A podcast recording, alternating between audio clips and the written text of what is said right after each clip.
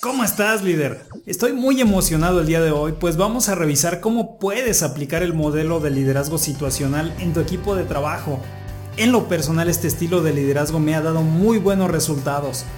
Realmente considero que esta forma de dirigir a tu equipo puede marcar un antes y un después en tu organización. Y si ya sabes de qué se trata esta manera de liderar, de todos modos te sugiero que te quedes porque al igual que a mí te puede servir enormemente para recordar cómo aplicar a fondo este poderoso enfoque de liderazgo. En otra ocasión hablamos de liderazgo transformacional y de los tipos de liderazgo que existen. Hoy vamos a revisar cómo aplicar el liderazgo situacional en nuestro equipo de trabajo. Vamos a ver muy poco de historia y mucha aplicación. El liderazgo situacional nos dice que el líder del equipo de la organización deberá analizar a los miembros de su equipo para conocer su nivel de madurez, y con base en esto deberá determinar el enfoque de liderazgo que va a aplicar con cada uno. Este modelo fue diseñado por Paul Hersey y Ken Blancard. Listo, eso fue toda la teoría que vamos a ver acerca del liderazgo situacional. Ahora, ¿cómo la aplicamos? Los pasos para aplicar este estilo de liderazgo son solamente tres. 1. Conocer el grado de madurez de cada uno de tus colaboradores. 2 identificar el tipo de liderazgo situacional que vas a aplicar con cada uno. Y 3.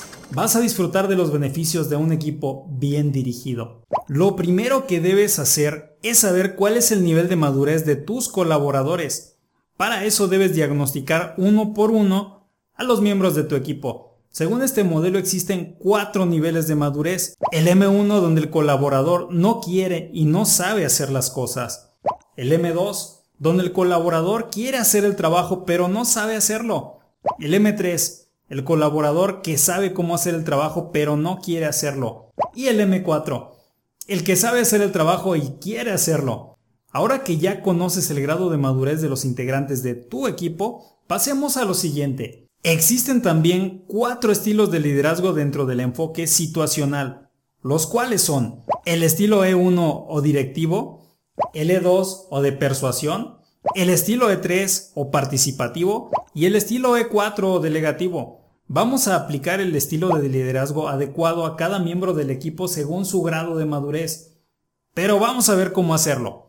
Caso 1 o caso M1. El nivel de madurez M1 nos habla del colaborador que no sabe cómo hacer el trabajo y tampoco quiere hacerlo. Es el nivel de madurez más bajo es aquel que no está capacitado y no le interesa hacer su trabajo.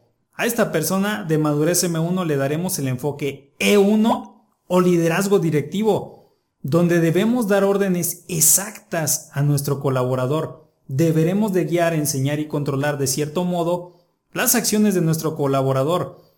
En este caso tendremos un enfoque orientado en forma elevada hacia las tareas y una baja relación con la persona. El nivel de madurez M2 es el que no sabe cómo hacer el trabajo pero está muy dispuesto a hacerlo. Es decir, es el colaborador que quiere pero no puede. A este colaborador le daremos el enfoque de liderazgo E2. Trataremos de persuadirlo explicando, aclarando sus dudas. Tendremos que enseñarle a hacer el trabajo. Aquí tomaremos un enfoque de alta implicación en las tareas y una elevada relación con la persona. El siguiente nivel de madurez es el M3 el que sabe cómo hacer el trabajo pero no quiere hacerlo o no está dispuesto. Puede ser la persona capacitada pero desmotivada. A esta persona le daremos el enfoque E3. Deberás participar con esta persona por medio de una alta relación y una baja implicación en las tareas, pues él ya sabe hacerlas. Y por último, el integrante M4, el colaborador más maduro, el que quiere y puede, el colaborador que sabe hacer su trabajo y se encuentra muy dispuesto a hacerlo. Es al que regularmente le dejamos más trabajo, porque es el que lo hace bien y de mejor manera.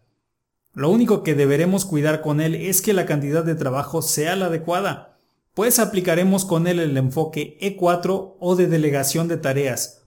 Necesitaremos estar el mínimo de tiempo con esta persona. Incluso es el tipo de colaborador que puede tomar decisiones si es necesario. Con él aplicaremos una baja relación y una baja implicación en las tareas.